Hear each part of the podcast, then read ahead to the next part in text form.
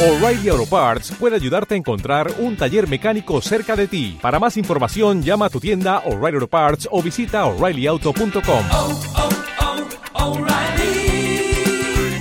oh, Parts.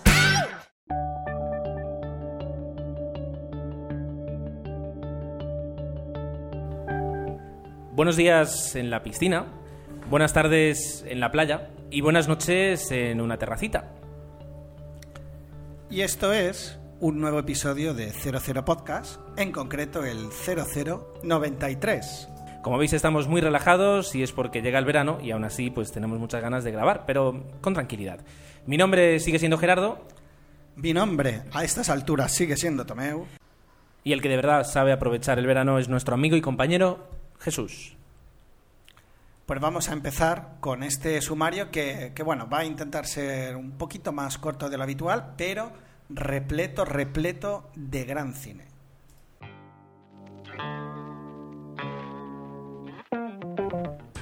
Bueno, en realidad lo que mi compañero Tomeu quería decir es que el episodio va a intentar ser un poquito más eh, corto y un poquito pues eh, con menos contenidos, aunque los contenidos que tenemos pues eh, van a van a bastar y sobrar, diría yo. Son el sumario calidad. el sumario sí que va a tener la duración habitual y normalmente nos solemos eh, extender y eh, Tomeu esto eh, lo estoy improvisando, eh, me salgo del guion. Dios, Dios. Eh, antes de que se nos pase, yo creo que llevamos ya, te diría casi dos meses y no hemos comentado algo que ciertamente es autobombo y, y no es el momento, pero es que si no es que es capaz de que se nos olvide una nueva vez y no puede ser. Y es que tenemos una promo nueva. Cierto, ¿Ves? cierto. Ahora llegas. Sí, Bueno, sí, sí. Resulta que eh, pues hace mucho tiempo que no grabamos una promo, eh, siempre estamos por grabar, pero nunca la grabamos. Y eh, pues para eso uno tiene amigos y nuestro amigo Emilcar decidió que era momento de que 00 Podcast tuviera pues una nueva promo. Eh, y lo increíble es que no solo él eh, nos ha grabado una promo, sino que también ha sido todo el coro de Ars Música, eh, un po- bueno, del cual Emilio es, es, director. Y nos han grabado una increíble promo que a mí, bueno, nos la pasó por correo, yo la escuché desde el teléfono y, y me, me consiguió emocionar en ese mismo momento. Y que mm, esta es.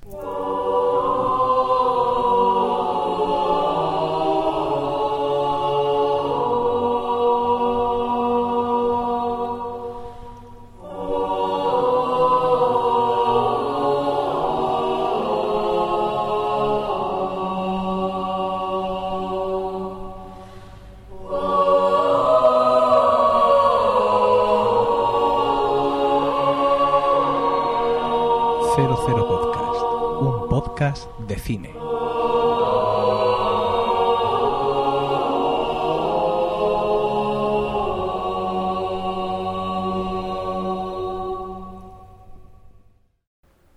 Después de secar nuevamente las lágrimas y, y agradecer, porque no tenemos palabras a Emilcar, el pedazo de detalle, bueno, pues vamos a, Es Apolo pu- 13. a publicarla. Es Sí. Apolo- es- no, porque habrá gente que se Es ha dado cuenta verdad, y habrá sí. gente que no. Es Apolo 13, es Sí, mi película fetiche y es pues se han cogido pues un- unas poquitas notas de, de James Horner y las han transformado pues en, en- en una promo que de la cual estamos súper orgullosos. Así que muchísimas gracias. Muchas gracias y que, bueno, los que la vamos a colgar en, en la entrada y los que queráis ponerla en vuestros podcasts, poner esta y no otra, que es... No, es broma, que, que nos gustaría y lo que vamos a ponerla es en el apartadito donde están las otras, en un lugar especial y, para mí es ya la mejor de todas las promos que tenemos. Desde luego. Desde aquí, pues tanto a Emilio como al- a todos los integrantes del coro Ars Música, eh, incluso yo creo que del- de las futuras integrantes que ahora mismo todavía no han nacido, pues muchísimas, muchísimas gracias.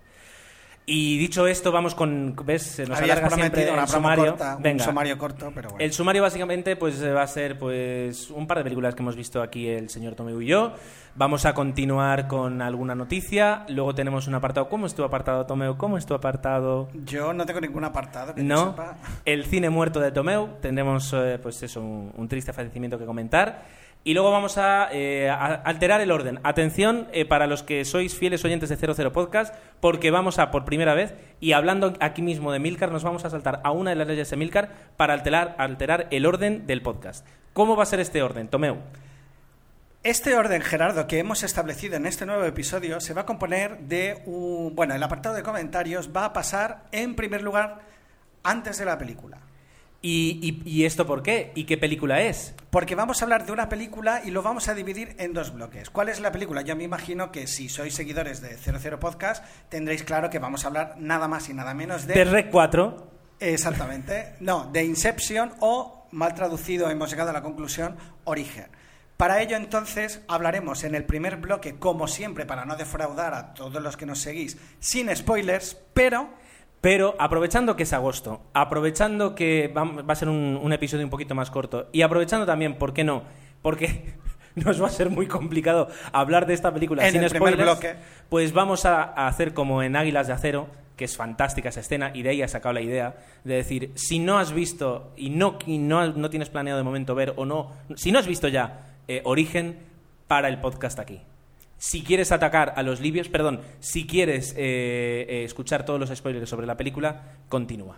Exactamente. Y el último bloque se va a componer, y ahí podréis cortar y ya escucharéis lo que quede cuando hayáis visto Inception, de la, el comentario con super mega spoilers. Porque de alguna manera creemos que, ah, bueno, incluso antes de grabar hemos ido descubriendo cosas de la película y las que vamos a descubrir, que estamos realmente ante una obra maestra y muchos de vosotros aún no sois conscientes de ello. El mileniarismo va a llegar y Christopher Nolan nos lo trae. Pero antes de nada, vamos a parar y así empezamos cuanto antes con la quincena.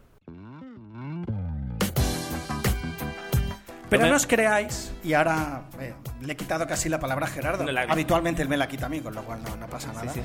Eh, voy a empezar yo porque, a pesar de que solo hablaremos de una película, sí que he visto varios estrenos, aparte del que nos haya hoy aquí, y, y vale la pena comentarlos. Va- Mm. ¿Eso lo, lo, lo afirmas o lo preguntas? Porque has no con ¿vale la pena comentarlos? Pues casi te diría que algunos vale la pena comentarlos y otros en interrogante merece la pena no solo comentarlos sino verlos, pero bueno. Venga, eh, tienes aquí apuntada una, dos, tres, cuatro, cinco. Cuando yo digo que hay que hacer un, que hagamos un episodio Pero un poco será más rápido, corto, será rápido. será- venga, te doy tres minutos. Tiempo. Tiempo, venga. La primera, estreno en DVD, El mal ajeno, una película protagonizada por Edu- Eduardo Noriega y Belén Rueda. Y bueno, nos, nos plantea la premisa de un médico que tras una situación traumática parece ser que puede curar a las personas. Entonces, esa excusa de una especie de thriller psicológico nos va a dar un poco una visión del mundo ah, desde la perspectiva de Eduardo Noriega sobre la soledad, el dolor, etcétera.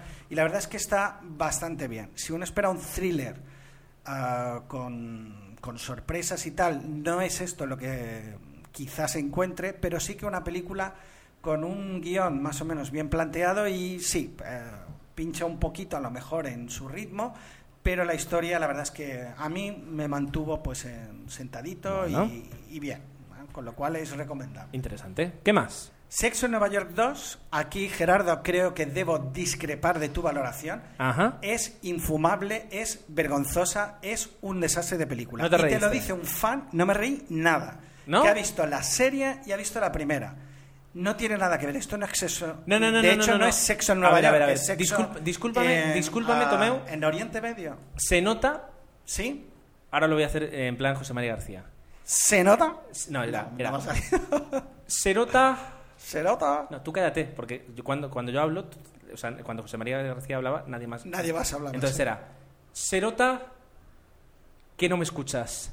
No, es verdad, o sea, yo no dije en ningún momento que se pareciera a la serie ni que hiciera eh, una, una. fueron, como se dice, un legado digno de la serie. Simplemente dije que, que como comedia de gags. Exacto. Sí, sí, Vale. no, me acuerdo perfectamente. Y me dirás que no te ríes. En ningún momento.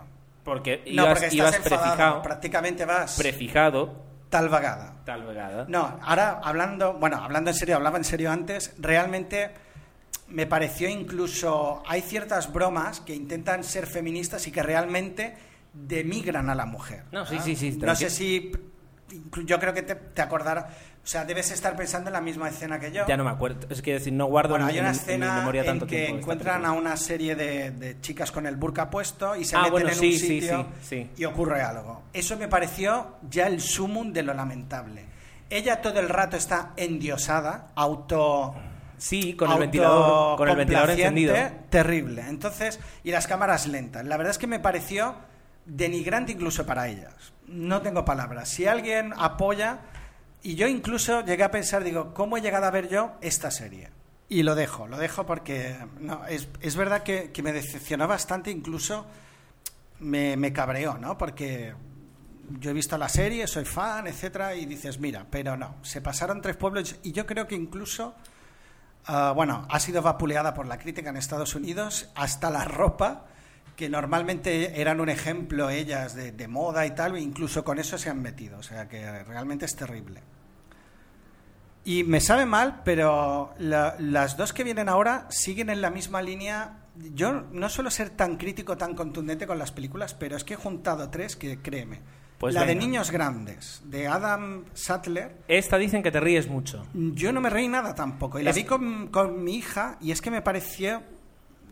Incluso los niños inteligentes dicen, ¿quién coño? Perdón, Perdón. ¿quién ha pensado este...? Mi sobrina se ríe mucho con la película. ¿Quieres decir que no es inteligente? Ah, perdón, ahí has pillado. Entonces, es verdad que la he visto. Sí, y pues le no es una mucho. película para ir con niños. Eh, ya, pero yo no decidí que fuera a ver esa película. pero bueno, bueno, Perdón. rectifico, rectifico. Un segundo. Es decir, Rectifico. ha- hagamos un inciso. Ayer yo entraba con Jesús y Natalia a ver eh, Origen, Inception. Sí. Entraban dos abuelos con dos niñas, calculo una de siete y una de cinco. A ver, Inception. Sí. Ostras. Ha- han ido- yo creo que hoy ya habían pedido cita con el psicólogo. Supongo que sí, porque Venga. estos niños no se van a recuperar. Continúa, niños grandes, o sea que no. pues como, como decíamos, mm, una película con un humor grueso, pero más que el humor, que está, tú dices, ves American Pie y a veces se pasan tres pueblos y te ríes, eh, es excesivamente, busca la moralina, pero una moralina tan fácil, tan evidente, tan, sí, sí, ya sabemos que los niños son eh, son súper mega, están súper malcriados y si los llevas al campo, pues seguro que... Claro, entonces, no, yo no me reí, no me divertí y que conste que a mí este tipo de películas me gustan. Por muy, cuando yo hablo de cine típico, si por lo menos las gracias tienen, no sé, a mí me pareció demasiado eh, exagerada. No les, creo que no les salió la, la idea. Hombre, yo creo que mm, en e- si la idea era ganar pasta, sí que lo han conseguido porque creo que en cartelera ha funcionado muy bien. Claro, hay cinco grandes humoristas, entre comillas. van a hacer, ya están haciendo, pensando ideas para la segunda parte. Qué desastre. Sí. qué desastre. O Venga, soy yo que he cambiado la Tengo dos aquí, el que dices que has visto. Venga, ya cerrando, porque más de tres minutos y llevo más. Ex- el equipo A y Sunshine Cleaning. El equipo A, otra, yo creo que otro remake fallido. Virtudes, creo que se asemeja bastante a la serie, eh, aporta la imaginaria de la serie, no sé si he dicho bien la palabra, la, aporta porque hay veces que las, las adaptaciones, pues dicen, "Ah, vamos a hacer una adaptación libre y aquello por lo que el fan va al cine no lo tengo. Pues aquí sí. ¿Qué le falla a la película? Creo que le falla el guion, creo que le falla los actores que no tienen nada de carisma. Eh, Fénix no está logrado, Murdoch todavía, pero tampoco. Aníbal es Liam Nilsson, con lo cual es complicado. Yo creo que a lo mejor el equipo A lo tienes muy interiorizado adentro y cuando ves la película, pues ahí te falla o te cuela, pero no, no vi carisma, ni Hombre, siquiera química entre ellos. Ya no carisma, sino que. eh, y creo que siendo, intentando ser pues bastante objetivo, eh, los cuatro personajes de- del equipo A eran muy extremos. Es decir, MA sigue siendo todavía un, un, un- Un icono. cultural de los años 80. Eh, Murdoch eh, era, era eso, era un espíritu libre y un loco, pero, pero realmente, es decir, tenía su, su personalidad. Fénix, lo mismo en aquella época, pues además, años 80, con esa melena rubia y con el, Corvette, sí. eh, pues conseguía ser un pe- personaje extremo y, y Aníbal era eh, lo que todos los niños queríamos ser de mayor. O sea, quien, quien tenga más o menos mi edad y nunca haya jugado y haya dicho lo de me gusta que los planes salgan bien, era, era el que todo el mundo quería ser Aníbal de mayor. Entonces, eh, MA no es MA y Fénix no es Fénix. Dicen que Mur- yo no lo he visto, que Murdoch dentro de todo, pues sí. Sí, y Murdoch Aníbal, quizás pues, no es el que más. Quizás. Sí, yo salvaría, pero sin salvarlos a Murdoch y Aníbal y los otros dos realmente, no digo que no se esfuercen, pero no, no está, No lo han conseguido. no lo han conseguido. ¿Y Sunshine Cleaning? ¿Qué me cuentas de Sunshine, Cle- Sunshine Cleaning? Bueno, creo que son de los creadores de Miss Sunshine, ¿no? Ni idea, no lo sé. No. Yo no la he visto. Digo el título. Ah, era Pequeña Miss Sunshine. Pequeña Miss Sunshine. Y bueno, repiten aquí una historia. Yo creo que el cine independiente. Esta película está bastante bien, antes que nada, protagonizada entre otras por Amy Adams, que a mí personalmente me encanta esta actriz. Y lo que pasa es que el cine independiente también usa sus propios clichés para generar películas, ¿no? Familia atormentada, padre, madre, abuelo, abuela, uno de ellos se ha suicidado o ha tenido una muerte trágica, otro se vuelve alcohólico, etcétera, etcétera. Y utilizan personajes con una vida interior muy de sufrimiento para buscar la superación, ¿no? Y esa moralina al final que a veces se consigue con mayor o menor medida. Aquí se repiten, curiosamente el cine independiente quiere huir de los clichés, pero creo que está generando sus propios clichés. Y en este caso se nota demasiado que, que juegan a eso. No sé si ahora me, me he ido un Mira, poco... eh, no sé si tienes razón. ramas. No sé si tienes razón. Eh, los que nos escucháis, si queréis dejar vuestra opinión, pues yo creo que es, es un tema muy interesante el que acabas de plantear, porque es verdad que no sé si tiene sentido, pero el comentario te ha quedado interesante. Ha quedado interesante. La No, verdad es que. No, la verdad es que sí. Es decir, eh, no lo sé, no, no te voy a dar una respuesta tan rápida, pero, pero sí que creo que, que merece la pena reflexionarlo y dejar un comentario. Qué bonito, qué bonito. Pero bueno, bueno, ya, ya está. Ya, has está, terminado. Gerardo, vale, paro. mira. Puedo seguir, ¿eh? Tengo más. Muy sencillo la quincena que voy a explicar yo, a, la diferen- a diferencia de la de mi compañero Tomeu. Vi una película que se llama eh, Amigas a la Fuerza. Ahora no caigo. Esta es de Susan Sarandon y de Goldie Hawn. Vale, sí, ahora sí. Dos amigas de la universidad que se reencuentran muchos años después. Eh, Goldie Hawn sigue siendo una vieja rockera y Susan Sarandon se ha convertido en una eh, madre de familia de la forma más cursi que pues, se puede ser una madre de familia. Y de repente, pues eh, el reencuentro de, de estas dos viejas amigas hará que mm, tengan nuevas aventuras y que cada una de ellas se mire al espejo y vea quién es de verdad. Qué bonito, qué bonito te ha quedado. Sí. Eh, bien, ciertamente. Es producto 100%, como tú decías. O sea, fa- si, si la factoría Hollywood eh, hace productos, esto es un producto de serie. Sí, sí, el, sí. el basiquito. Eh, me pilló de noche, no había nada más, porque últimamente no hay demasiado en el cine. Agosto es incluso hasta para las producciones.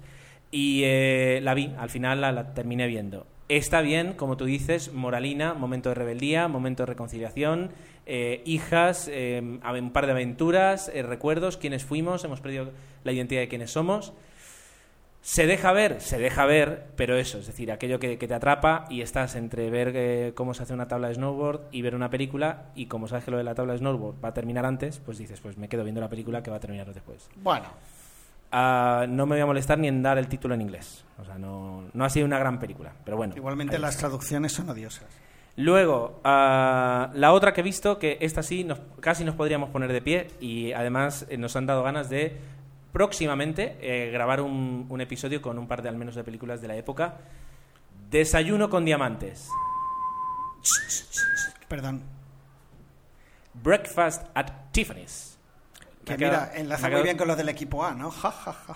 Es verdad que el, el pro- Curiosamente. el protagonista y galán de Desayuno con Diamantes es George Pepper, que hace un papel precioso, eh, y el protagonismo absoluto se lo lleva aquí Audrey Hepburn, que está impresionante, es decir, eh, tiene, tiene una interpretación preciosa.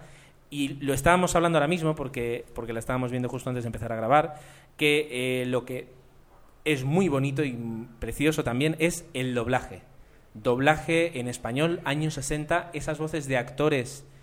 Curtidos. Sí, es decir, eh, si hablábamos en el último episodio del doblaje que tanto gustó, pues escuchar este doblaje, digamos, clásico, eh, era hasta bonito. Es decir, eh, en, en versión original también tiene que ser increíble, no digo que no, pero el- el- el- era un doblaje muy bonito. Claro, es la época en que ves el cine con tu padre en el sofá y te vienen esos recuerdos de, Correcto. de infancia, porque antes lo del doblaje, inclu- lo de la versión original, eso era ya impensable hace unos años. Bueno, pues la película es preciosa, eh, llena de momentos icónicos. Es Nueva York, año 61, por tanto te deja ver otro Nueva York. A los que nos gusta tanto la ciudad, pues te permite ver eh, una nueva, una, otra ciudad, lo que fue Nueva York en los años 60. Y la historia que cuenta eh, está más actual, es más actual que nunca. Es decir, el, la crisis de identidad de, de los años eh, cuando uno tiene pues eso 20 y pico 30 años es decir el enfrentarse a la realidad eh, lo dura que es la vida y, y los atajos que se intentan tomar eh, la persona que da ejemplo que intenta enseñar e intenta ayudar cuando él mismo necesita ayuda es decir son son muchísimos temas que siguen más de actualidad de lo que se, pa- de lo que creemos Es cierto. y cuando la vi el otro día, eh, tristemente, una de las cosas que pensé, dije, por Dios, que no hagan un remake de esta. Porque ahora que estamos con, en, en la época Están del en remake... pero no puede ser. es- Se ha hablado. No, espero que no intenten hacer un remake. Se de- ha hablado, se ha hablado de eso. Hicieron un remake de Sabrina en los años 90 con... eh, no me acuerdo el, el- si era el nombre de la actriz, Ju- Julia Ormond, no, no, no me acuerdo, pero él era Harrison Ford y dices, bueno, todavía pues se hizo un Sí, remake. era Julia Ormond. Luego también hace poco una de Charada, creo que era, que también era de Audrey Hepburn y Cary Grant, si no me equivoco. Pero hay películas que yo creo que, que la Que UNESCO, no se pueden tocar. la UNESCO así como protege un valle, tendría que proteger una película de hacer remakes. Que está quedando bonito este podcast, porque esta reflexión No, también eh, me parece interesante. Lo que pasa es que estamos, estamos un poco cansados y estamos como en plan, qué bonita es la vida. O sí". autocomplacientes, pero es Sí, verdad sí, que habría que proteger películas como Sobre Casablanca. todo cuando en el minuto 19 alguien dice, está quedando bonito este Está podcast. quedando Tú espera que yo lo tenga editado y entonces vamos a ver si ha quedado bonito o no.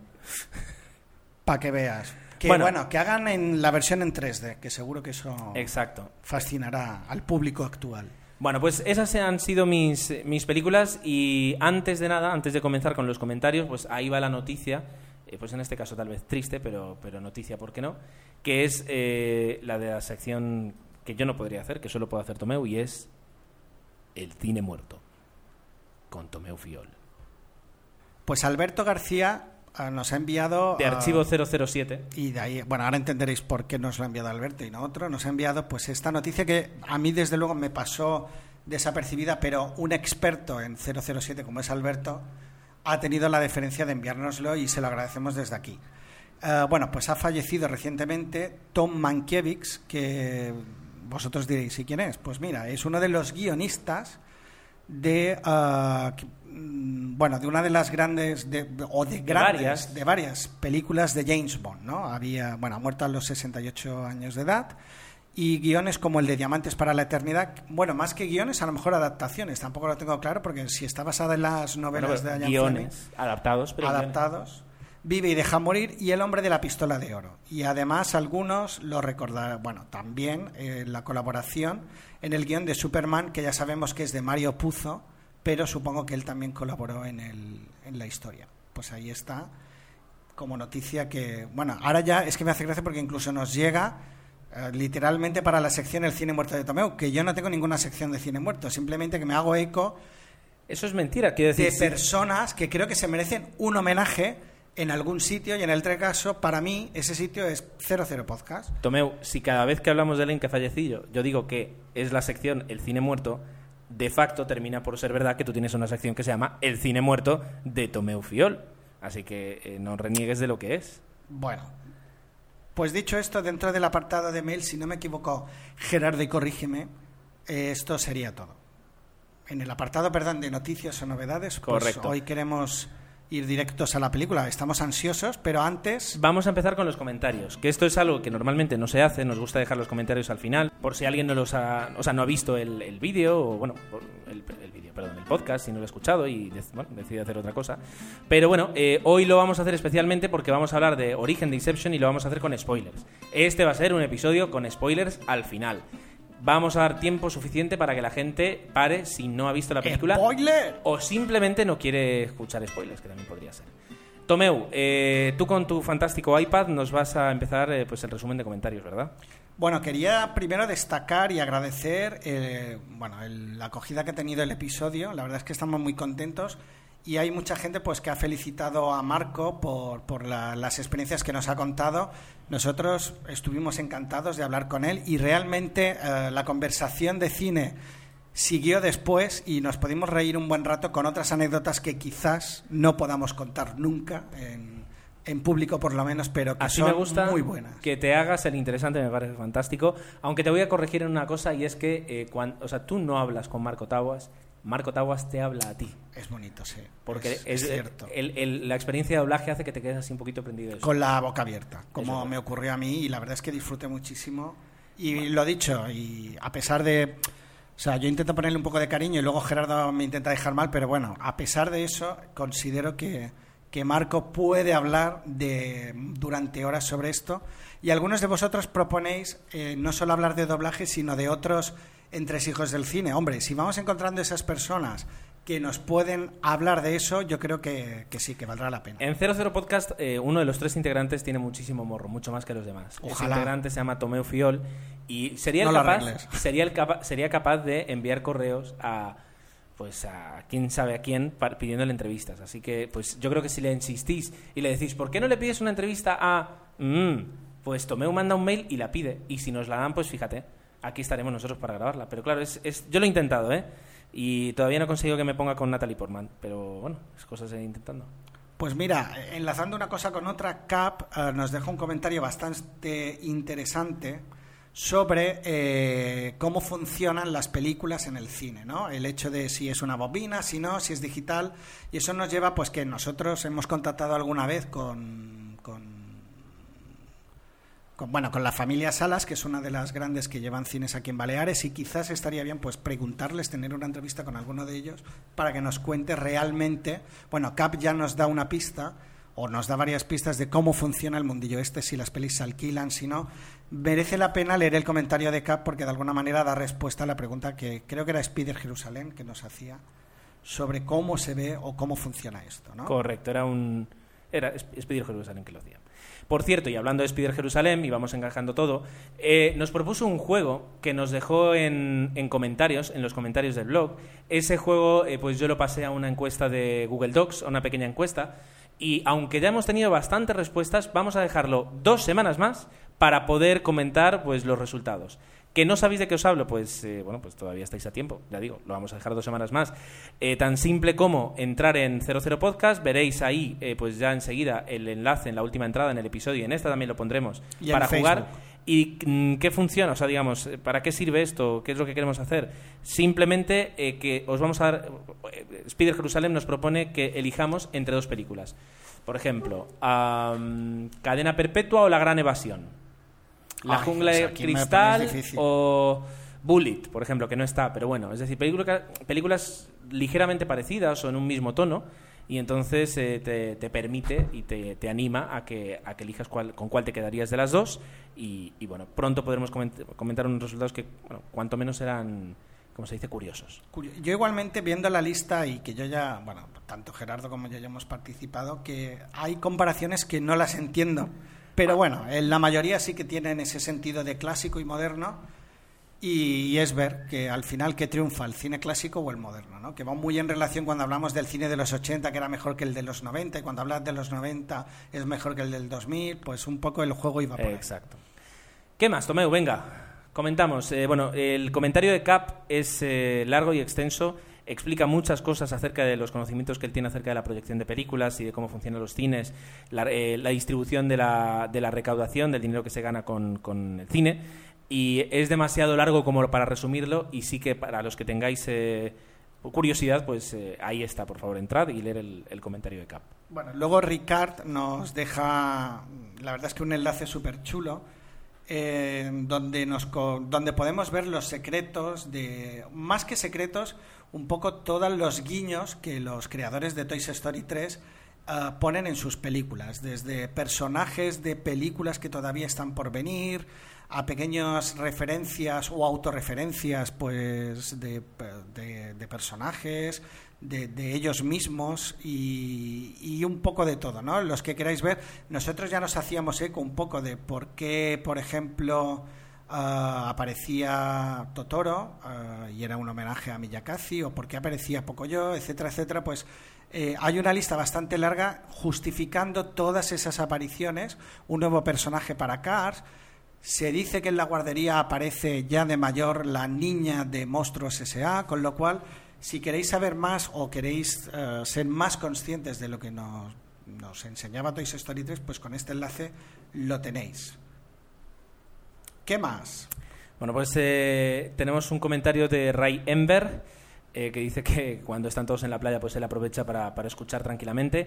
Dice que de Toy Story 3 que es de lo mejor de Pixar, que es un, un auténtico peliculón y que es un final muy digno para, para la saga. Dice que funciona muy bien, eh, tanto como comedia como película, como, como, como, como, como película de aventuras, tanto como comedia como como película de aventuras, Dios mío. Eh, y que se nota que Pixar pues se toma en serio lo que hace, es decir, deci- decide hacer una película, decide tomarse el tiempo que necesita para desarrollar el guion, para desarrollar la tecnología y que no, no intenta ir, que también lo consigue, desde luego, pero no intenta pues, conseguir la pasta por la pasta, sino sacar un producto del que pueda estar orgullosa. Dice que le ha gustado estupendo, pues eh, cómo hemos dado nuestro punto de vista y cómo hemos dado nuestra opinión acerca del debate sobre el doblaje. Y dice que él prefiere la versión original, aunque eh, ve más cosas dobladas de las que le gustaría, pero que en este país, pues en España al menos, está tan, creo que es, no sé si es español, pero bueno, al menos en España lo es así, está mucho más extendido el doblaje que la versión original. Eh, que a veces el, el- el- no hable el, reversionar interpretaciones pues hace que, que se que se pierda un poco pues la imagen que tú tienes de la película y que pueda hacer que una película que te gustaba mucho pues te deje de gustar. Eh, y bueno y dice que eh, sobre el audiocomentario que nos había dejado y que bueno que nos habían dejado de la película hacia rutas salvajes pues no le pareció una mala película pero que no soporta el personaje protagonista. Así que le cae mal y no le gustó tanto. Mira, tú con lo que dice, ah, luego Cap refuerza un poco en otro comentario la idea y que a mí me sorprendió de Marco al decirlo y de hecho pues se lo intentamos rebatir un poquito era el hecho de que él decía que los doblajes a veces mejoraban lo que era la interpretación. Y a mí me cuesta pensar eso pero claro si piensas en películas americanas es decir mejorar la voz de Anthony Hopkins pero si él ha llegado hasta donde está o ha ganado un Oscar supongo que es por ser el mismo claro. Entonces cuesta pensar así pero a lo mejor y en eso por darle un poco la razón a, la razón a Marco hay películas ah, asiáticas o de otras culturas que si no das ese énfasis o esa entonación te pueden parecer el doble de aburridas de lo que son. Y eso a lo mejor en los spaghetti westerns antiguos era peor todavía, ¿no? El doblaje todavía le daba un poquito más de énfasis a aquellas películas de Ennio Morricone, bueno, de Sergio Leone, Ennio Morricone era La- el la banda músico. sonora. Eh, en que el otro día pilla a mi padre viendo una en que los planos fijos del hombre sudando eran eternos, ¿no? Entonces, quizás el doblaje en algunas películas así dan un poquito más de ritmo, pero bueno, yo insisto, el director es el que ha creado la obra y la ha creado así, con sus virtudes y sus defectos. ¿Qué Bueno, más? Tenemos un comentario de Tyler Durden que dice que, bueno, sobre el tema de proyección de películas, que eh, lo pudo ver en- por un amigo que trabaja en un cine en Barcelona y que, pues, es mucho más pedestre y rudimentario de lo que a veces parece y que es más, más mecánico que, te- que, que- que electrónico o, o que digital, desde luego. Y que el toque español de Toy Story 3 eh, pues eh, se debe en parte a que uno de los animadores en Pixar es español y que le dieron pues un poquito pues eh, entre la oportunidad barra peso barra responsabilidad de, encargarse de esas escenas y que también nos recomienda hacia Rutas Salvajes eh, y que dice que ayer pudo que había podido ver el día anterior de dejar el comentario Origen y que le gustó mucho y que no adelanta nada a ver si la comentamos en la próxima quincena pues mira aquí estamos Aquí estamos. Calacórico, o si se pronuncia así, nos comenta pues que también le ha gustado bastante la entrevista. Y sobre el doblaje, de alguna manera, ah, dice que eh, lo que hace el doblaje es verdad, es popularizar el cine, no se ve. O, acercar la cultura a todo el mundo, pero que es verdad que en el caso, pone un ejemplo que ves, eh, sería validísimo. El ejemplo del personaje malo de Maldito Bastardos tiene muchísimo más fuerza la interpretación en la versión original porque eh, realmente habla todos los idiomas y sin embargo la versión doblada pues queda eh, no queda tan tan perfecta esa interpretación con lo cual sería un buen ejemplo de lo que estábamos diciendo que la versión doblada quieras o no se tiene que adaptar a, los criterios en este caso españoles y eso hace que pueda perder igualmente a mí la versión doblada de Malditos Bastardos me pareció magnífica y la película es grandiosa imagínate lo que puede llegar a ganar en la versión original. Él lo defiende, que se pueden hacer películas dobladas y gracias al DVD y ahora al Blu-ray, pues podemos ver, si nos apetece, la versión ah, original con subtítulos.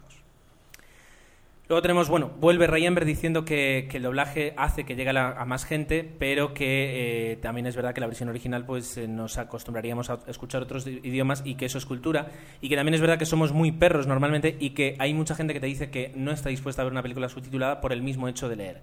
Es verdad que leer algo mientras ves una película pues puede ser contradictorio, pero una vez te acostumbras eh, pues se sobrelleva bastante bien. Se sobrelleva bastante bien. En ese sentido, ah, la opinión de Santicus es bastante más radical. Él dice pues que realmente es es adulterar una obra el hecho de ser doblada y que hay que verla en la versión original. Entonces, eh, que estamos mal acostumbrados y que es verdad que al principio, por lo que tú decías ahora mismo, puede ser difícil leer subtítulos, pero que en el fondo es, es lo lógico. Es verdad que en algunos países se hace así directamente y no pasa nada.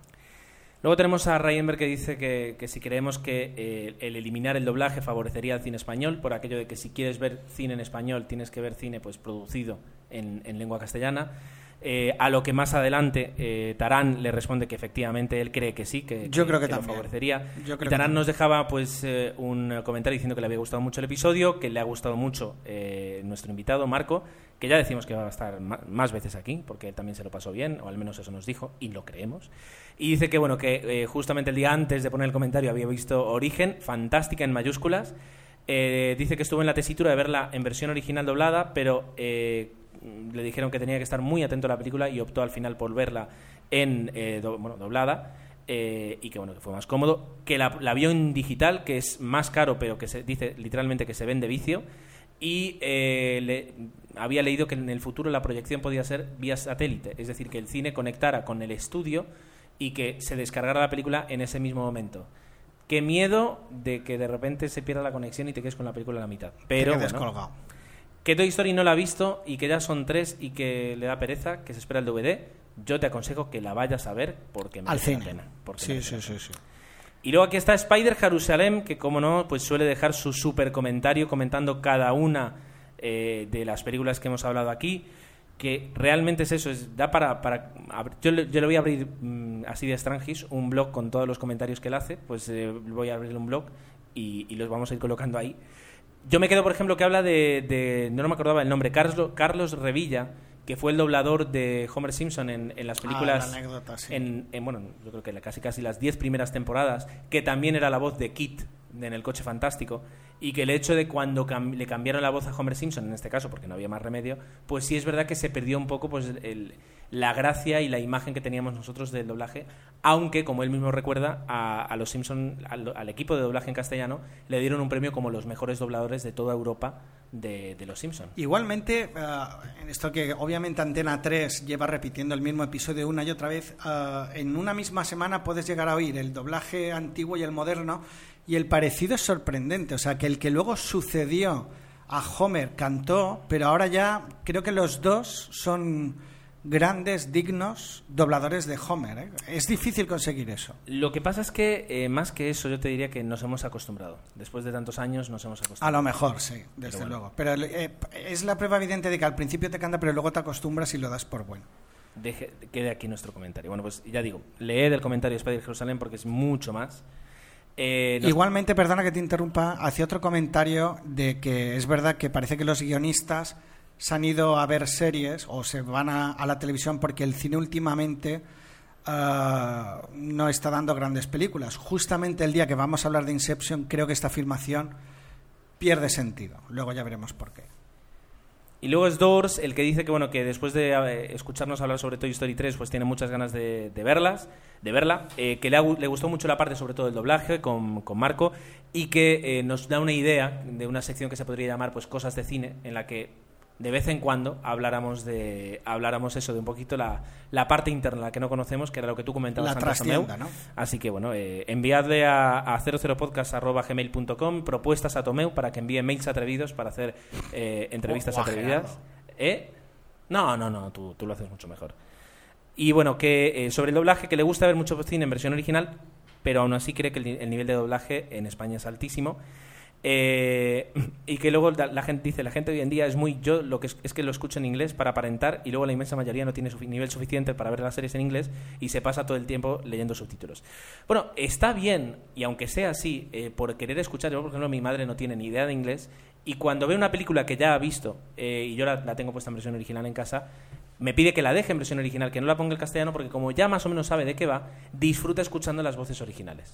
Entonces es, es una forma de... de- Igualmente Spider, y creo que con razón, ah, hay grandes mitos dentro de eh, la versión original subtitulada. Es que así aprendes inglés.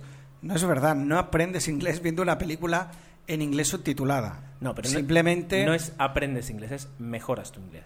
Bueno, pero hay gente que lo tiene así como... acostumbras a tu oído y eso y eso es una verdad incontestable. Yo creo que no. En eso Vamos a traer aquí a seis logopedas para que no me lo, nos lo demuestren. No, pues mira, también estaría interesante. Venga, más entrevistas. Bueno, pues eh, hasta aquí los comentarios de esta quincena. La verdad es que ha dado mu- para mucho. Estamos muy contentos con los comentarios que nos habéis dejado.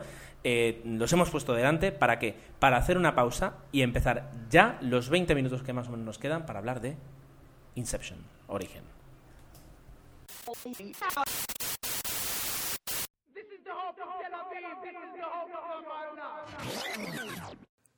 Presentamos sesioncinefila.com, tu podcast de cine. Se puede decir de muchas maneras.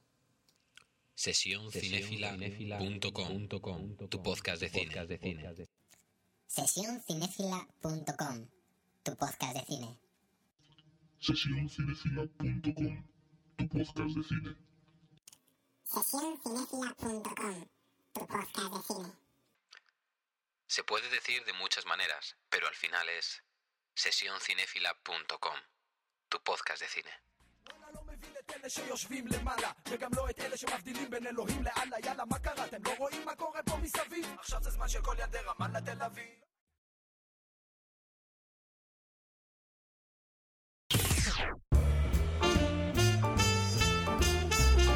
Mientras le doy a grabar, Tomeu me hace señas con la mano como diciendo, empiezas tú, empiezo yo, ¿quién empieza a hablar de Origen? Y la pregunta es, Sí, ¿quién es el valiente? ¿Quién es el valiente que empieza a hablar de Venga, Origen? con un par. Eh, ¿Qué podemos decir de Origen? Eh, vamos, a, vamos a empezar por lo sencillo y luego vamos a ir a por lo complicado. También vamos a recordar que en un momento de, de este podcast vais a escuchar la alerta spoiler de, de los chicos de OTV y, y yo os lo voy a recordar y Tomeo también, que a partir de este momento hablaremos con spoilers y si no la habéis visto o, o no tenéis pensado verla o simplemente no queréis escuchar spoilers, pues paráis el episodio y se acabó. Y no pasa nada. Y vamos a intentar en esta parte dejar pues mm, bastante bien la opinión sobre la película sin tener que cometer spoilers.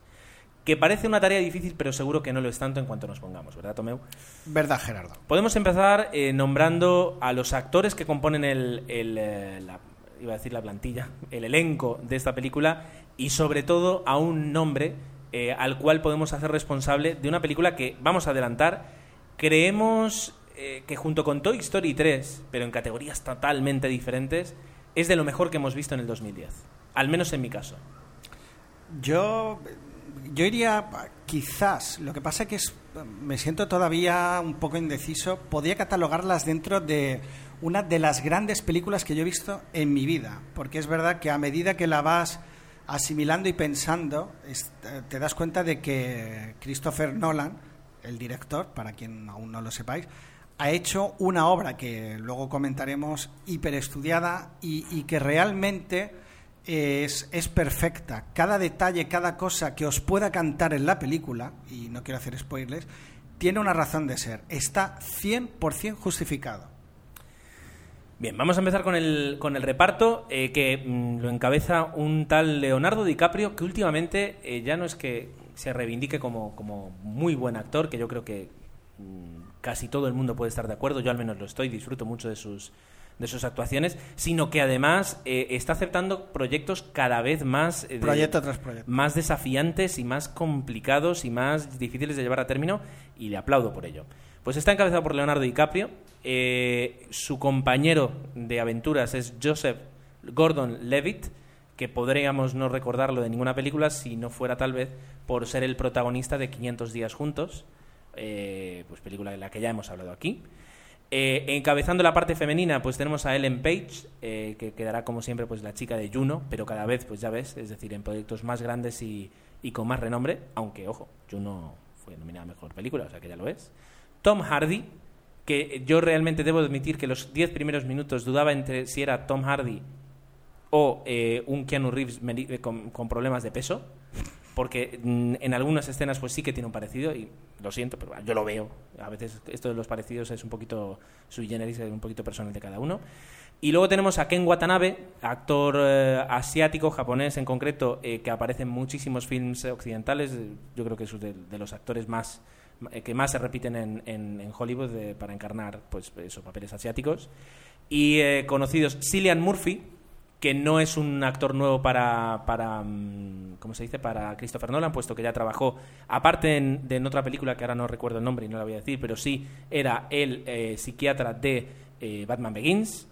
Y luego un rescatado Tom Berenger, que es la, bueno, la primera película que sale en cine, es hecha por él desde el año 2001. Así que podemos decir un rescatado Tom Berenger. Que Sí, hace- yo las películas de Tom Berenger las seguía y realmente eh, una de las grandes, si no la habéis visto, que, que yo creo que recomiendo, que está al nivel del sexto sentido, es La noche de los cristales rotos. Si no la habéis visto, es un, un gran thriller con un super mega final inesperado, como suelen ser este tipo de películas. Sabes que eso es un spoiler en toda regla. Lo sé, pero en este caso creo que, bueno, es igual, es una, un super thriller y la película está muy, muy interesante.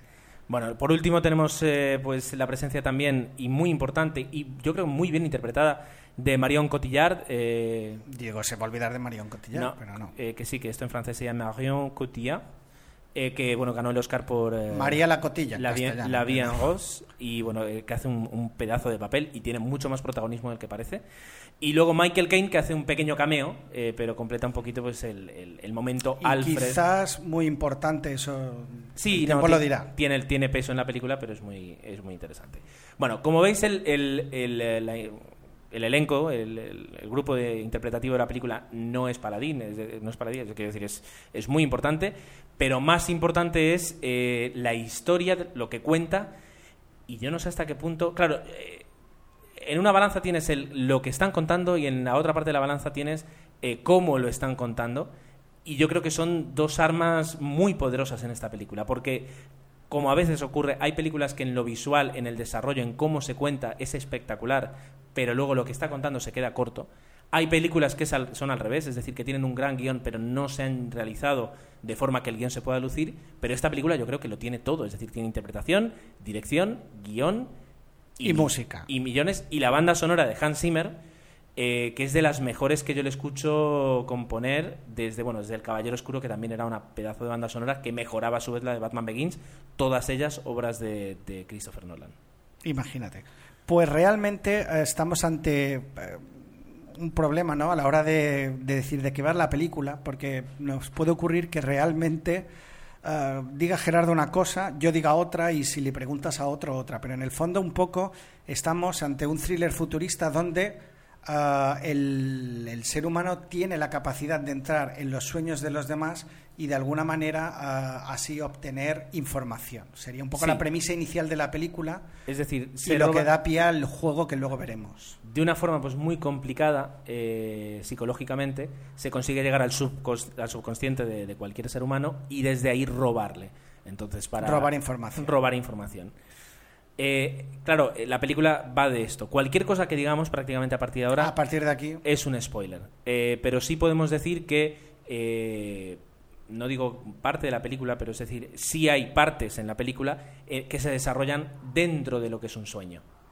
De ahí las escenas que hemos visto en los trailers, en las que todo aparece, pues, de- o sea, la realidad eh, se, se- se empieza a, bueno, manejar de una forma diferente a, a cómo es en la vida real y que todo empieza a ser ligeramente o muy diferente a cómo ocurre.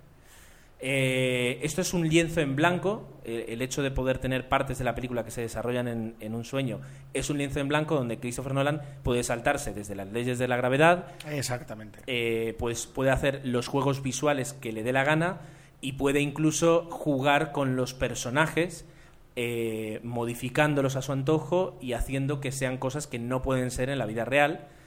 eh, que hace que la película sea más espectacular y que los personajes dan más juego, den más juego de sí, simplemente porque les coloca en, en un escenario diferente donde todo es posible. Yo lo que también destacaría, y algunas veces lo hemos dicho, pero creo que, que realmente para mí adquiere mucho sentido en esta película, es que los efectos especiales están 100%, no digo al 90 ni al 100%, integra o, o creados para dar realidad o verosimilitud al guion. Es decir, no sobra nada. Son necesarios para contar esa historia y sin ellos quizás el guion no hubiera sido tan redondo. Y eso se agradece. No, no, no es gratuito, ¿no? Las típicas escenas. Es que, por ejemplo, me viene a la cabeza rápidamente el equipo A. Hay una escena de un tanque que cae desde un avión, no sigo. Eso me parece lamentable. Sin embargo, aquí cada cosa tiene una razón de ser y se se ha empleado la técnica para dar credibilidad a esa escena porque es necesaria. O sea, increíble. En este caso, para mí, es la justificación perfecta. Hay una frase que yo creo que no es la primera vez que le digo en este podcast y que la verdad es que parece ahora que la, la repito para quedar un poquito gafapasta y no es verdad, pero es que es muy buena. Es, la frase es de Ed Catmull, eh, que es pues eh, del, trío genio de Pixar. Tenemos a, a Steve Jobs, que tenía pues el visionario y el que puso la pasta, John Lasseter, el artista, y Ed Catmull, que era el, el- el de la tecnología, el que hizo posible crear una tecnología para, para todo lo que ha hecho Pixar. Y decía que una frase muy bonita que es que la tecnología desafía el arte. No, perdón, el arte desafía a la tecnología y la tecnología inspira el arte. Y yo creo que en esta película funciona así. Es decir, eh, lo que necesitaba el guion desafió a la tecnología para crearlo y lo que creaba la tecnología hacía, inspiraba a que el guion fuera tan eh, fantástico, eh, ya no fantástico como bueno, sino fantástico como a veces irreal. Pero bueno, es decir, eso es lo que ha conseguido Christopher Nolan y hay que aplaudirle, porque además luego la película yo ayer salí de verla, salí pues pues prácticamente con dolor de cabeza porque porque te tienen en un vilo y decía Jesús que, que yo pues saltaba cada vez que cambiaban de escena pues que pegaba un salto en la silla. Ciertamente es así, es decir, yo me emociono, normalmente me emociono bastante con una película así, me emocioné mu- muchísimo. También pienso que pago para que me emocionen, porque si me van a, me van a dejar me van a dejar igual, pues gracias, pero no. Y eh, con esta película, cuando sales del cine, pues sales muy alucinado, llegas a casa, la meditas un poco, duermes. Y hoy, por ejemplo, pues durante toda la mañana, pues en el trabajo, cada tanto iba meditando y decía, no, no, no está, no está perdiendo, al revés, está ganando. Es y con lo que hemos así- hablado luego ya, ah, ah, bueno, así como, es decir, eh, funciona, alguien la comparaba con, con- por compararla, digamos que puede mm, ser, aunque no es lo mismo, tiene un punto Matrix en el sentido de que eh, juega con una nueva dimensión en la que tú puedes hacer cosas que normalmente no puedes, por Y alguna escena quizás te pueda recordar, pero de un plumazo Nolan lo barre, ese, Y luego esa tiene- posible comparación. Tiene la, la película tiene un punto que es muy bueno, que es el punto misión a conseguir. Y las películas que, que- que- que- en las cuales eh, al principio de la película te proponen un objetivo y durante toda la película se planea y se, y se ejecuta un plan para conseguirlo, eh, a mí me gustan muchísimo porque te entretienen y porque te hacen un poquito partícipe de que, de que estés en esa incertidumbre si lo que van a intentar pues sale bien o sale mal. Creo que es importantísimo en este caso destacar eh, que estamos ante una película compleja, mucho más de lo que os pueda parecer, es decir, requiere atención. Cuando has acabado de ver la película, ah, lo, lo interesante es que pueda haber... ah, o sea, es una película que, con la que te puedes, aparte del debate, te puedes quedar pues con la parte de acción, con la parte intelectual y, y aún así es mucho más profunda, ¿no? Es una lo que a veces decimos la película con diferentes capas y te puedes quedar pues con lo que has visto una gran y, y hay que decirlo tiene un par de escenas de acción una sobre todo que luego en la parte de spoiler a lo mejor nos recreamos más que es de las mejores escenas de acción que hemos visto desde Matrix o sea por fin se ha hecho una escena de acción que, que coge lo de Matrix y lo lleva más allá y, y le- y lo dota de sentido y de forma Vale, eh, aclaremos, no acción en plan eh, la jungla 4.0 no eh, de 500 millones de dólares y 20 extras y un decorado, sino en un espacio no reducido, pero en un espacio determinado, pues una lucha original. Sí, bien, bien matizado. Y bueno, te puedes quedar con la parte de acción, te puedes quedar con la parte de la historia o, con lo que un poco acababas de describir, ¿no? De, conseguir una misión, o realmente te puedes quedar con, con una de las premisas argumentales, pues que es la que motiva al protagonista, en este caso a Leonardo DiCaprio, a realizar todo lo que hace en la película. Vamos a hablar un poquito de lo que a lo mejor no nos ha gustado tanto, porque también lo podemos contar, que es poco, pero sí es algo. Nada más salíamos del cine, hablábamos de que el personaje de Ellen Page, eh, pues es tal vez de todos el que más cojea en la película, eh, porque también eh, es el personaje al cual le explican todo y es un poquito el comodín para que eh, el, el director te explique a ti lo Hace que de puede que no entiendas de la película y hace un poco de puente entre, entre la historia y el espectador. Tiene una parte positiva y es que te permite seguir mejor la película, aunque tiene la parte negativa de que no es normal que eh, si eso pues, te crees lo que está ocurriendo, a alguien en tres minutos le expliquen algo como para que lo entienda y ya se quede Claro, tranquilo. haces este comentario y me sabe mal rebatirte, pero entendiendo realmente el final como lo hemos entendido y luego quizás en los spoilers lo podemos decir, tiene sentido incluso eso que estás diciendo. Sí, pero eh, yo creo que eso lo veo más como un error, no un error, pero como una licencia del guion para decir, bueno, es que si no explico nada me voy a quedar yo solo con la película.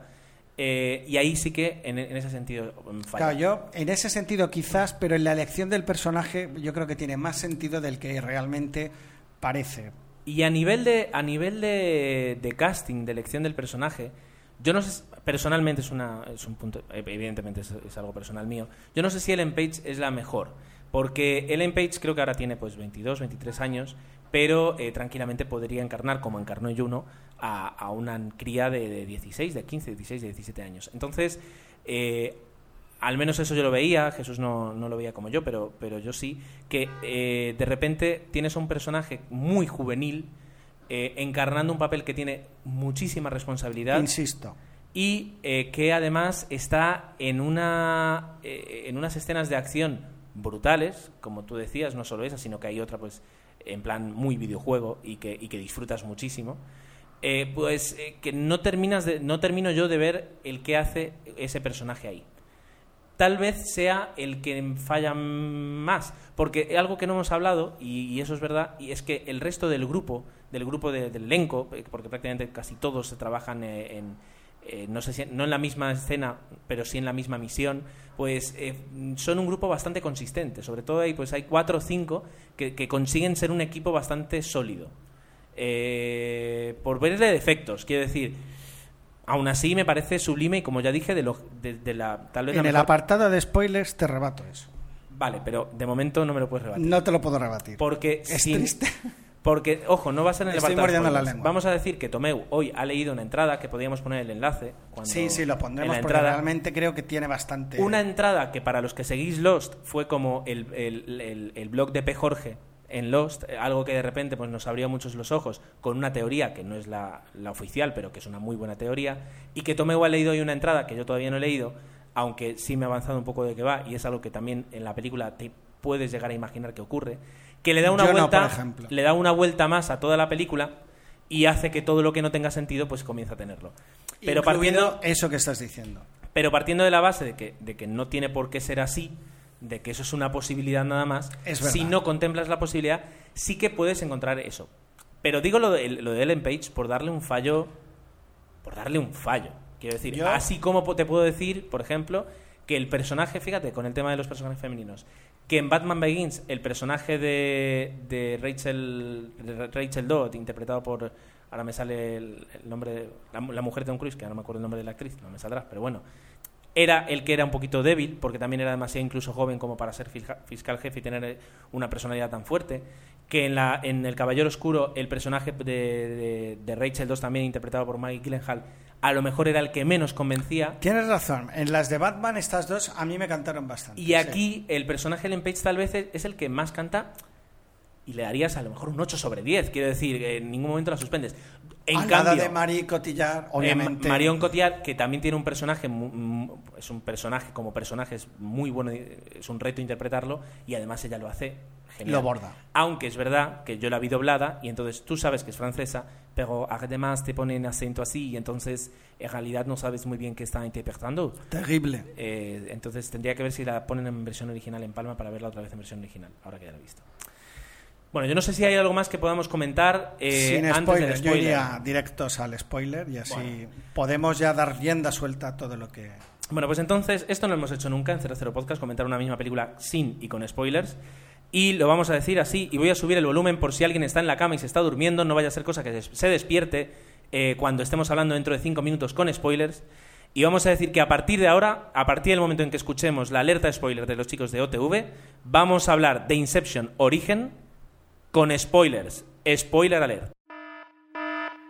Spoiler, spoiler, spoiler, alerta spoiler. ¿Ya? Ya. ¿Ya? Esto era como, como en Águilas de Acero, que le dice, muy bien, has tomado la decisión correcta. Ten en cuenta que te van a estar esperando y van a pensar que somos dos. Bueno, pues ahí vamos. Hablando de- con spoilers de esta película. Eh, lo que es una, lo que a mí me parece magistral es jugar con los sueños y con el tiempo a la vez. Sí. El hecho de que haya cuatro y hasta cinco escalas de tiempo a la vez. Es decir, todo el universo que se crea, las reglas mágicas, o sea, las reglas de- del universo de los sueños que se crea, eh, el tema de las proyecciones mentales, eh, todo, por empezar, haciendo spoiler, todo el, el- el universo que crea Nolan, eh, como lienzo, como decíamos antes, como lienzo para poder de- a partir de ahí colocar unos personajes y colocar una historia, me parece eh, los más avezados en ciencia ficción dirán que no ha inventado nada, pero llevarlo luego a la pantalla y como lo ha llevado, al menos eso sí que es meritorio. Es meritorio, ha compuesto un puzzle que era muy difícil de resolver y creemos que ha encajado perfectamente todas las piezas. De hecho, basar una película en 10 segundos es impresionante. Efectivamente. Impresionante. Efectivamente. Eh, anécdotas que yo quería contar, cosas que he leído en, en la parte de trivia de la IMDB y que son muy interesantes y que me he dejado para aquí. Perdón. Que no, no. y Ah. digo, yo las he leído, algunas no las considero spoilers. Se podían haber dicho antes. Bueno, pero, por si acaso. eh, tardó ocho años en hacer el guion. Una vez terminó Memento, la Warner Bros. le dijo, venga, vamos a hacer otra de este tipo. Y él dijo, vale, vale, pero luego al final habló con la Warner Bros. y dijo, mira, casi que voy a hacer Batman otra vez. Me sale mejor, más sencillo, recomenzar la franquicia de Batman que terminar este guion a tiempo. Y ha tardado ocho años en hacer el guion. Eh, la Warner le ofreció, ¿por qué no lo hacemos en 3D? Y Christopher Nolan dijo, no, porque la gente se va a centrar en lo visual y no en la historia que hay detrás. ¡Qué grande! Qué grande Que el director y, y diga- qué patada los que de, alguna manera defienden No. o, defendemos en algunas películas el 3D. ¿no? Aquí dijo, no, no, vamos a... ¿qué ¿Esto qué es? ¿Una película de historia? ¿Una película de...? Pues perfecto. Eh, algo que yo no sabía es que eh, en El Caballero Oscuro no lo hizo y aquí tampoco no utiliza segunda unidad en toda la película. ¿Qué es la segunda unidad para aquellos que no lo sepáis? Yo tampoco es que sea aquí un experto, pero hasta aquí... Bueno, sí, hasta que llegamos. Estos son mis límites. La segunda unidad es que, por ejemplo, yo qué sé, George Lucas se pone a rodar, eh, pues Es un buen ejemplo porque en Star Wars hay muchas. Exacto. George Lucas se pone a rodar pues la, la trilogía nueva, estas tres películas, y pues a lo mejor la película tiene 2.000 planos en total. De los 2.000 planos, solo 500 hay actores y hay diálogos, y los otros 1.500 pues son... eh, mm, pues, Escenas de transición. Exacto, y de, compleme- y de complemento. Bueno, pues eh, George Lucas tal vez utiliza una segunda y hasta una tercera unidad que se encarga de rodar las escenas poco importantes. Y así él se puede, por una parte, centrar en las escenas más importantes y, por otra parte, ahorrar tiempo, porque puede tener hasta tres unidades rodando la película a la vez. Christopher Nolan utiliza una sola unidad, la suya. Es decir, que todo lo que vemos de la película está dirigido literalmente por Christopher Nolan, no supervisado, dirigido. Y también utiliza el mismo director de fotografía, que sería injusto si no lo nombráramos, pero lo voy a buscar. Ha utilizado el mismo eh, director de fotografía que en las dos películas de Batman, cosa que se nota y no sabría decirte si eh, es el mismo de es el mismo de, De Memento, Memento, no lo sé. pero podría ser, es decir, el Es una de las fácil de averiguar. una de las cosas que ves al principio, nada más empiezas, Wally Pfister se llama, el director de fotografía. Una de las cosas que ves es dices, esta ciudad, eh, estos person o sea, eh, la fotografía de esta película me recuerda mucho al Caballero Oscuro, efectivamente. Eh, sí, ha trabajado en El Caballero Oscuro, en Batman Begins, en The Prestige, The Italian Job, Insomnia, que es otra de Christopher Nolan, y en Memento. Es Para decir, mí de- la más floja quizás de todas. ha hecho todas las películas de, mm, de Christopher Nolan y la próxima, que es eh, la tercera de, de Batman, también va a estar aquí Wally Fisher. Que no Bueno. protagoniza Tom Cruise. Que no to- exacto, pero no, no quiero hablar de eso yo. ¿Vale? No hagamos leña del árbol caído.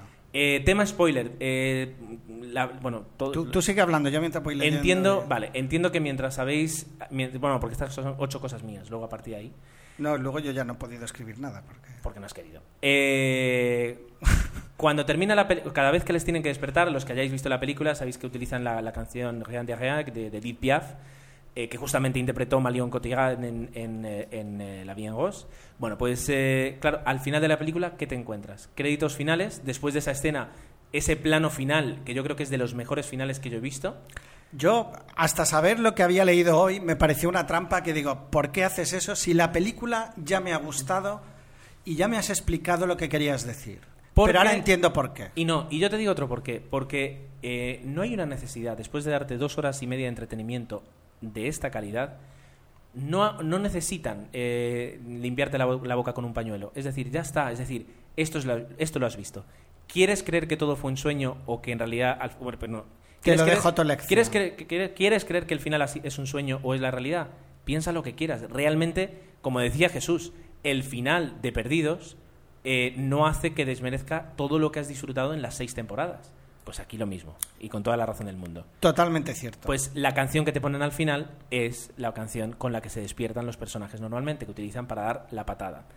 Eh, y que al inicio de la película son unas trompetas durante mucho tiempo, con una forma un poco como- como rara, y es las notas de inicio, solo que como las escucharía alguien dentro de un sueño, es decir, mucho más alargadas en el tiempo.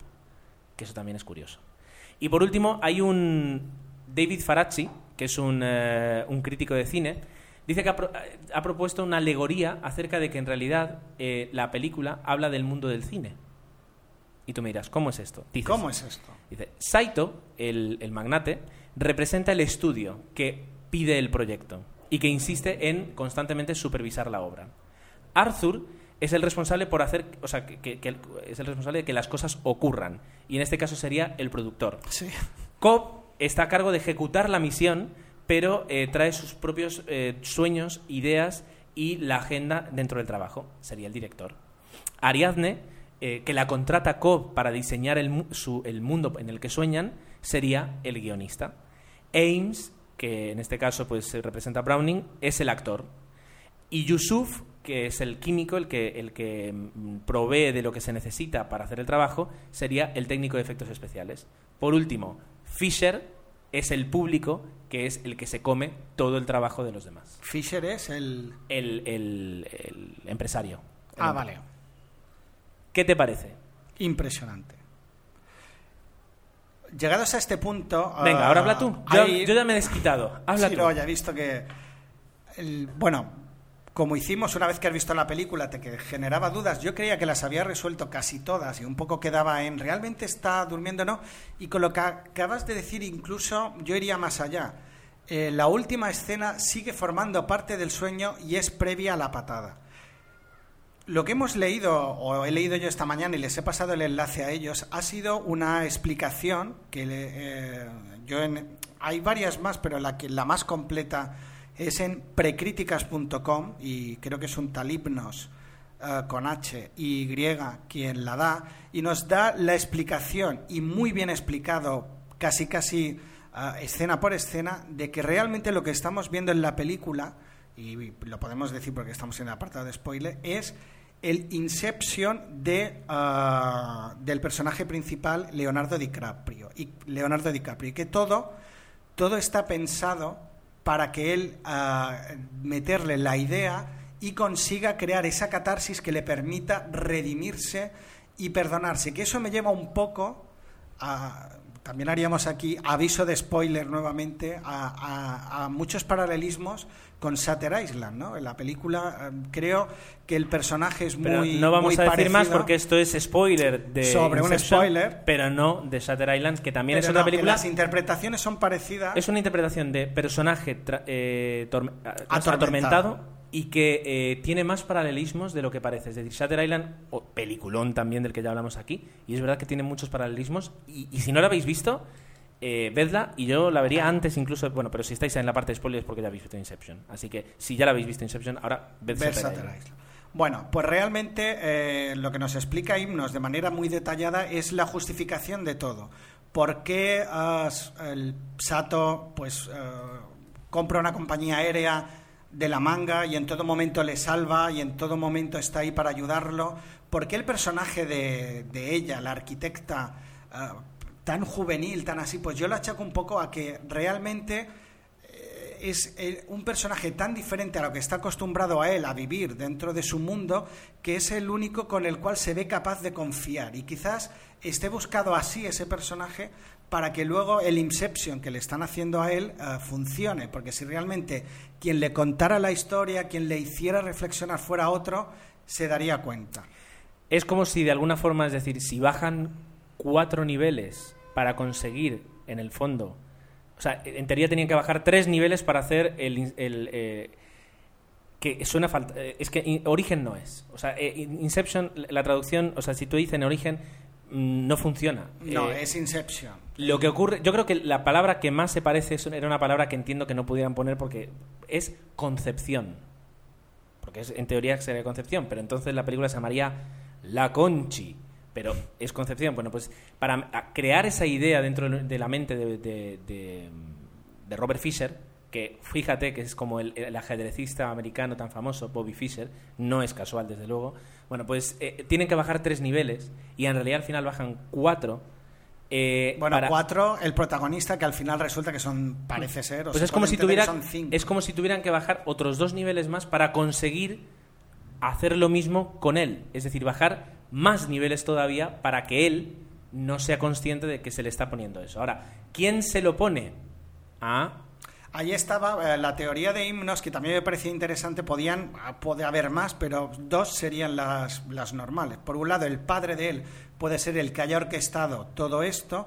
Y la más interesante, y creo que casaría más, igualmente ahí Nolan no se ha mojado, la que casaría más es la de que es una auto-inception. O sea, que el propio ah, Leonardo DiCaprio, que ya ha hecho una, que es por la que un poco se siente culpable, se autogenera una para poder redimirse y llegar a superar ese sentimiento de culpa. Algunos dicen que ya está muerto. Yo creo que realmente el final con lo de la peonza y la música que tú dices es la patada final que le despertará realmente en un sitio que no sabemos dónde es. sí, porque lo- Esa sería mi teoría después de un poco de todo lo que hemos hablado. tú te quedas así como termina la película pensando y dices, ay, ojalá que sea verdad, ¿no? Y que, que sea happy ending. Pero luego te das cuenta que, que justamente le vaya a buscar eh, Alfred, en este caso Michael Caine, y le lleve a la casa y estén los niños jugando como cuando él durante toda la película quiere ver la cara y que llegue y sea el momento justo en el que se giran, que por cierto el niño pequeño es el hijo de Christopher Nolan, por cierto Anda. pues es como demasiado casual como para ser verdad. Aún así, me gusta mucho que Christopher Nolan diga, pues mira, yo te la dejo girando. Tuya es la decisión de dejarla girando para siempre o no. Tú verás. Y tuya es la interpretación, lo que acabamos de hacer, y en mi caso ha sido, pues yo he leído este comentario y me ha parecido muy acertado, que es libre de interpretación. Luego, porque dentro de lo que discutimos puede haber flecos. O cuando acabas la película, me ha gustado mucho, cuando Jesús y yo le hemos comentado esta mañana, aquello que Jesús y yo encontrábamos que era un defecto, al entender esta teoría que acabamos de explicar, tenía sentido. Por ejemplo, el hecho de que en ningún momento se hable de dinero más que en una sola escena, que no se sepa realmente la motivación de los otros personajes, solo sabemos la de él. eh, normalmente en una película te lo explican, ¿no? Pues el aquí. ¿Cuál es el botín? El botín es este. Esas, just- esas cosas que parecía que cojeaban tenían sentido si pensábamos que realmente lo que estamos viendo en la película no es el Inception del o por magnate, ejemplo, sino del el, propio. el inicio de la película en la que El eh, propio Saito, Saito pues queda decepcionado y dice que no les va a contratar y cuando suben al helicóptero quien les está esperando para contratarles es él y que a, a lo mejor yo ahora estoy pecando de bobo y estoy explicando que ya es verdad que a lo mejor esa parte no la entendí pero sí que me parece un poquito raro ese inicio en el que el que en teoría les está bus- les busca a los dos porque eh, la empresa que le había contratado para meterse en la mente de Saito les busca pero por otra parte Saito también porque han fallado y de repente pues se convierte en eso, casi casi en, en su mejor amigo. Luego otra cosa que, que se explica muy bien eh, cuando el, la teoría te- te ha encantado, es cómo viaja en el mundo, o sea, de golpe y porrazo está en París viendo a su padre, de golpe y porrazo vuelve a estar en Los Ángeles.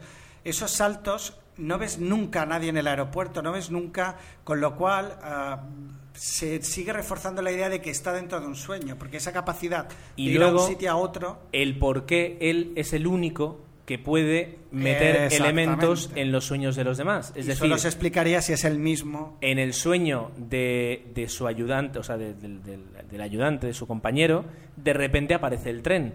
Eh, en- en- eh, cuando están en el cuarto, quinto nivel, de repente aparece mal.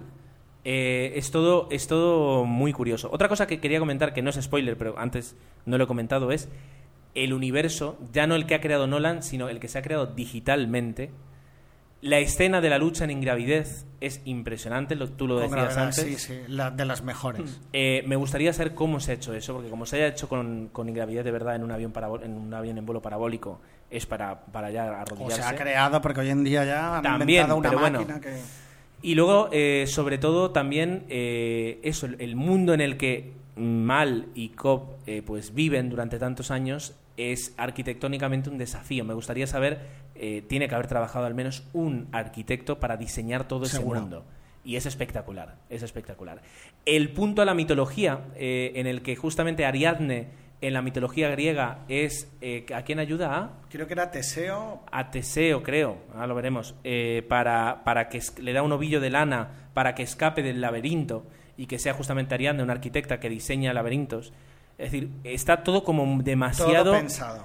demasi- claro, en ocho años de guion da como para, como para hacer un guion así, un guion en el, en el que está todo muy cuidado.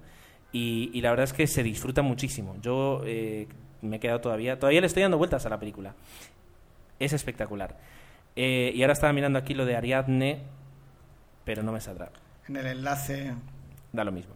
Bueno, ¿algo más que tenemos que comentar antes de terminar con el tema de spoiler? Yo creo que si un poco la- las teorías que hemos abierto, si tenéis las vuestras propias, por favor avisar en la entrada, lo primero que pongáis es un spoiler y con eso pues intentar explicar Sí, vuestra teoría o animaros a leer la que os hemos ofrecido de precríticas.com, blog himnos y ahí encontraréis la explicación del final de origen. ¿no? O si buscáis la explicación del final de origen os aparecerá esta entrada. Yo igualmente la pondré en el blog y así podréis pues mira, aquí dice que teorizar juntos. Ariadne en la mitología griega era la hija del rey Minos de Creta y que ayudó, ayudó a, Teseo A a, Teseo. a vencer al Minotauro dándole una bola de eh, hilo rojo para que, eh, que ella estaba pues juntando pues para que él pudiera encontrar la salida del eh, laberinto del Minotauro. Así que, ¿qué te parece? ¿Qué te parece? Yo insisto en que creo que hemos estamos ante una obra redonda. Si has tardado ocho años en cerrar un, un guion, tiene una razón de ser. Y yo creo que ha engañado a mucha gente. Yo he ido al cine y, y lo que he visto no es realmente lo que él me ha querido transmitir. Es una película que hay que ver mínimo dos veces. Me ha engañado, pero Me ha encantado. si con Memento eh, ya consiguió una película muy original, eh, con Inception eh, yo creo que es eso, es, es un punto y aparte y, y un reto y, demostrar que de verdad si quieres, y bueno, también tienes la pasta, pero tienes sobre todo la, la- la creatividad y la habilidad, puedes hacer un cine de calidad eh, en Hollywood. Es, es espectacular. Bueno, pues eh, hasta aquí yo creo que podemos hablar, iba a decir los comentarios de hoy, porque siempre terminamos con los comentarios, pero esta vez no, en lo que ha sido una edi- edi- edición veraniega en la que iba a ser más corta y va a ser pues eh, duración habitual, una hora y cuarto. Imagínate. Claro, Pero bueno. hemos hablado de la misma película dos veces. Exacto, por eso se nos ha alargado un poquito. Pero bueno, esperemos que, que os haya gustado. Ah, desde luego nosotros no somos tampoco aquí grandes eh, pues, reveladores de la verdad auténtica sobre Inception y vuestros comentarios y vuestras ideas pues van a ser muy interesantes y muy eh, bueno pues que merecerá la pena hablar de esta película en los comentarios y que de- deis vuestro punto de vista. Yo creo que tarde o temprano terminará eso siendo pues un- unos comentarios puros de spoiler, eh, pero bueno, como dice Tomeu, avisemos antes para que nadie se lleve una agradable sorpresa porque que te revienten un final así o que te cuenten, eh, que te quiten la, la oportunidad de disfrutar del espectáculo de la película, al menos como ha sido para nosotros, pues es toda una lástima. Mientras tanto, pues nos situaremos ya prácticamente eh, dentro de dos semanas en lo que tendría que ser el lunes 29 de agosto, creo, ya con eso estaremos terminando el mes, si no voy mal. Eh, en lo que será el episodio 0094, habremos superado así, pues... el- ¿93? No, este, este es el 93. Pues creo que he dicho 92 al principio. No, has dicho 93. Sí, perfecto. Y si no lo comprobaremos y nunca lo sabréis. Exactamente. Bueno, la cuestión que eh, este parón veraniego, pues para nosotros no ha sido parón. También teníamos ganas de, de compartir con vosotros, pues fijaos, Toy Story, traer a Marco, hablar de Inception. Yo creo que merecía la pena para, para este mes de agosto. Y nada, en dos semanas, eh, sí es verdad que hablo mucho yo, ¿verdad? Parece que sí, sí. Pues venga, termina, termina tú. No, recordaros que nos podéis encontrar en 00podcast.gmail.com y enviar ahí vuestros comentarios y o audio comentarios en el podcast 00 o en, perdón, en el blog 00podcast.es, en Twitter twitter.com barra 00podcast o en Facebook que es facebook.com barra 00podcast. Todo esto y más. ¿Qué es lo que sientes, Tomeu? Culpabilidad. Me siento culpable.